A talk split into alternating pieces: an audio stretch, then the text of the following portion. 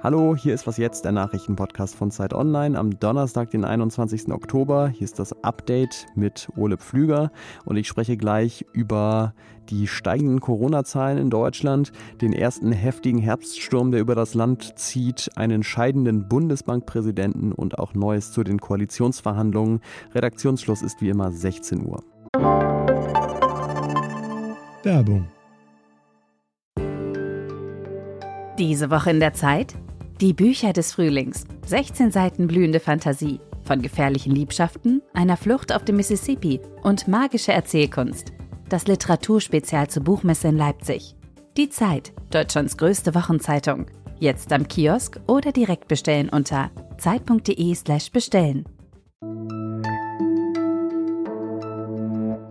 Nach zehn Jahren im Amt hat gestern Jens Weidmann seinen Rückzug als Präsident der Bundesbank angekündigt. Und äh, Marc Schieritz aus dem Wirtschaftsressort der Zeit hat sich in den letzten anderthalb Tagen auch die Finger wund getwittert zu dem Thema, während ich eher so dachte, puh, Bundesbankpräsident finde ich jetzt gar nicht mal so spannend. Deswegen äh, freue ich mich sehr, dass Marc jetzt hier in der Leitung ist. Und lieber Marc, erklär mir doch mal, warum ist es denn wichtig, wer Chef der Bundesbank ist? Ja, hi. Also die Bundesbank ist ja die Zentralbank von Deutschland, das heißt sozusagen für das Geld zuständig.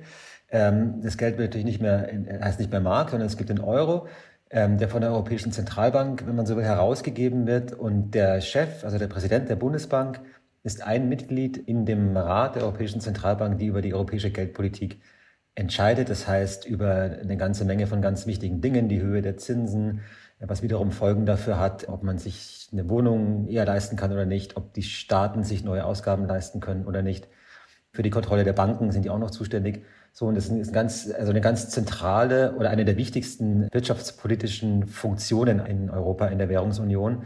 Und ähm, da ist eben die Bundesbank äh, daran beteiligt und sogar sehr maßgeblich daran beteiligt, weil Deutschland ist ja die größte Volkswirtschaft in der Währungsunion. Wie hat denn Weidmann äh, diese Rolle ausgefüllt? Also was für eine Geldpolitik hat er da vertreten? Ja, Jens Weidmann ist deutscher Ökonom und hat jetzt durchaus deutsche, wenn man so will, Traditionen verkörpert. Also die Bundesbank ist generell, wenn es um Geld, Schulden, Haushalt, sowas geht, eine im europäischen Vergleich eher konservative Institution. Und so hat auch Jens Weidmann argumentiert, also zum Beispiel sozusagen für weniger Großzügigkeit, äh, wenn es um Finanzprogramme oder Hilfsprogramme oder sowas geht, als jetzt vielleicht der Notenbankpräsident von Italien oder von Frankreich.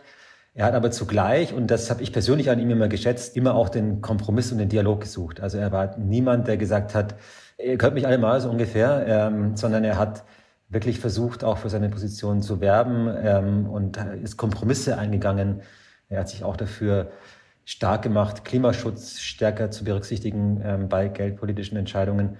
Ähm, und das, äh, das habe ich an ihm eigentlich immer geschätzt und deswegen ähm, finde ich, dass er das auch wirklich ganz gut gemacht hat. Wie immer, wenn jemand aufhört, ist dann jetzt natürlich die Frage, wer macht's denn dann und äh, sieht die deutsche Rolle in Zukunft genauso aus? Da zeichnen sich ja so ein bisschen in der wahrscheinlich bald Bundesregierung Meinungsverschiedenheiten ab zwischen FDP und Grünen. Worin bestehen die denn? Die FDP ist ähm, generell sozusagen für die klassisch deutsche konservative Position sogar mehr noch als ähm, vielleicht die CDU. Also sie möchte da jemanden haben, der sehr äh, stark auf die Einhaltung von Sparzielen, äh, also Haushaltseinsparungen äh, pocht. Sie möchte da jemanden haben, der eher für höhere Zinsen als für niedrigere Zinsen sich einsetzt und äh, möchte das sozusagen da verwirklicht wissen. Und die Grünen sagen, betonen eher die Rolle, dass mehr investiert werden muss und deswegen billiges Geld ja auch investieren leichter macht und so weiter. Und hätten da gerne Personen, die diese Richtung eher verkörpert. Das ist jetzt Teil des gesamten Personaltableaus, dass die Koalitionäre verhandeln. Da geht es ja auch darum, wer Finanzminister wird und so weiter. Das ist eine weitere ähm, Schachfigur in diesem großen Spiel. Und das wird jetzt alles einmal durchgewendet und dann wird man irgendwie irgendeine Art von Gesamtpaket schnüren. Also große finanzpolitische Weichenstellungen, die uns vorbestehen. Vielen Dank dir, Marc Schieritz. Ja, danke dir. Uns in Deutschland steht der nächste Pandemieherbst bevor und zwar gleich im doppelten Wortsinn, wenn Sie mir mal kurz 30 Sekunden Wortklauberei erlauben. Zum einen hoffen wir ja, dass das Schlimmste vorbei ist, dass nicht mehr so viele Menschen an Covid sterben werden und SARS-CoV-2 ein Stück weit ein normales Virus wird, auch dank der Impfungen. Das wäre dann eine Art Herbst für das Virus. Aber es gibt auch die Herbst für uns Menschenseite. Die Kurve mit den Inzidenzen, die geht wieder steil nach oben in den letzten Tagen. Gerade liegt sie bei 88,9 pro 100.000 Einwohner und gestern meldeten die Gesundheitsämter 18.000 Neuinfektionen. Äh, zum ganzen Bild gehört aber natürlich auch, dass inzwischen die Politik ihre Maßnahmen eher an der Anzahl der Menschen in Krankenhäusern ausrichtet, bis die Entwicklung sich da aber zeigt, das wird wahrscheinlich noch die eine oder andere Woche dauern. Allerdings ist der Anteil der vollständig Geimpften in ganz Deutschland mit 66 Prozent immer noch eine der niedrigsten Impfquoten in Westeuropa. Und so hat sich heute Grünen-Chefin Annalena Baerbock dazu geäußert und fordert neuen Schwung für die Impfkampagne, etwa mit niedrigschwelligen Angeboten zum Impfen in Schulen, an Hochschulen oder in Einkaufszentren. Dass der Herbst gerade so richtig losgeht, das zeigt nicht nur der Blick in die Diagramme, sondern auch der Blick aus dem Fenster. Das erste schwere Sturmtief des Jahres zieht über Deutschland hinweg und beeinträchtigt den Bahnverkehr in vielen Regionen. Das berichtet hier auch die Bahnsprecherin Antje Bröker. Der Bahnverkehr in Nordrhein-Westfalen war ja kurzzeitig eingestellt. Die gute Nachricht, seit heute Mittag fahren die Züge dort nach und nach wieder. Es kommt jedoch weiter zu Ausfällen und Verspätungen in weiten Teilen Deutschlands. Und ganz besonders betroffen war da jetzt am Nachmittag auch Thüringen. Da wurde der Bahnverkehr zeitweise komplett eingestellt.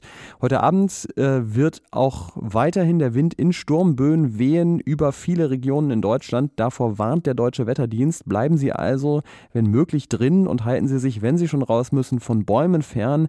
Die sehen im Sturm nämlich nicht nur aus wie peitschende Weiden, sondern werfen auch gerne mal Äste ab und die will keiner auf den Kopf kriegen.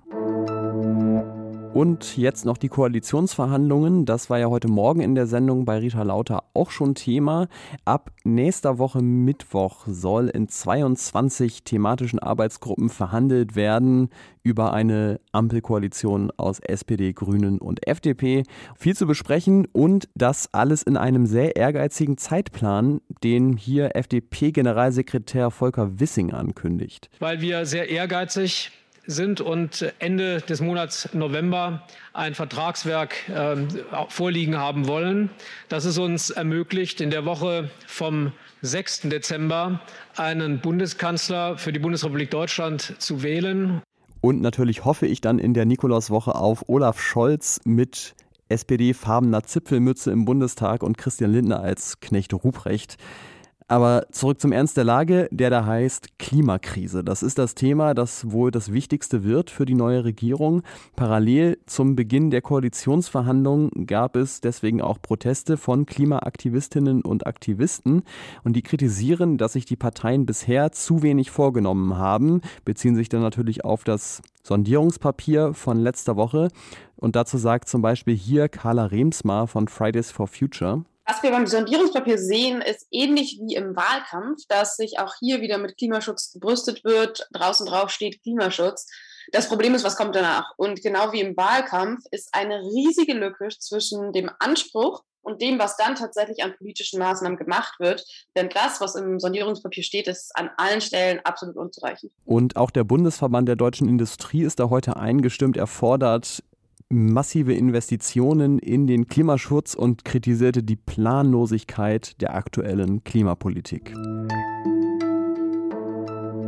Was noch? Die norwegische Hauptstadt Oslo weiht in diesen Tagen ein neues Museum ein, das Edvard Munch Museum, also zu Ehren des bekanntesten norwegischen Malers. Und es steht im Hafenbecken von Oslo, da wo auch die Fähren ankommen. Und es hat die architektonische Eigenheit, dass es auf halber Höhe so einen Knick in Richtung Stadt macht. Das erklärt der Architekt Jens Richter hier, was er sich dabei gedacht hat. Der Knick ist eine urbanistische Geste, eine Verbeugung vor der Stadt. Und ähm, ich finde, das ist ein sehr schöner Moment, um innezuhalten und sich vorzustellen, wie das wohl aussehen würde, wenn sich neue Gebäude immer zur Begrüßung erstmal alle vor ihrer Stadt verneigen würden. Also wenn das die Elbphilharmonie in Hamburg gemacht hätte oder auch das One World Trade Center in New York. Und na gut, wenn der Flughafen in Berlin sich verneigt, dann würde wahrscheinlich einfach das Dach abfallen.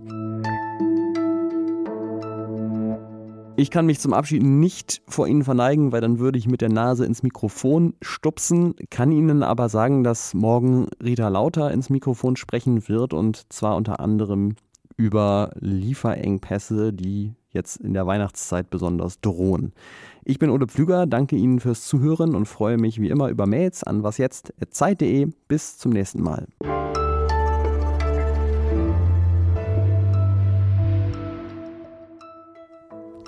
und über einen scheidenden Bundespräsidenten und über. Nee, Steinmeier bleibt noch.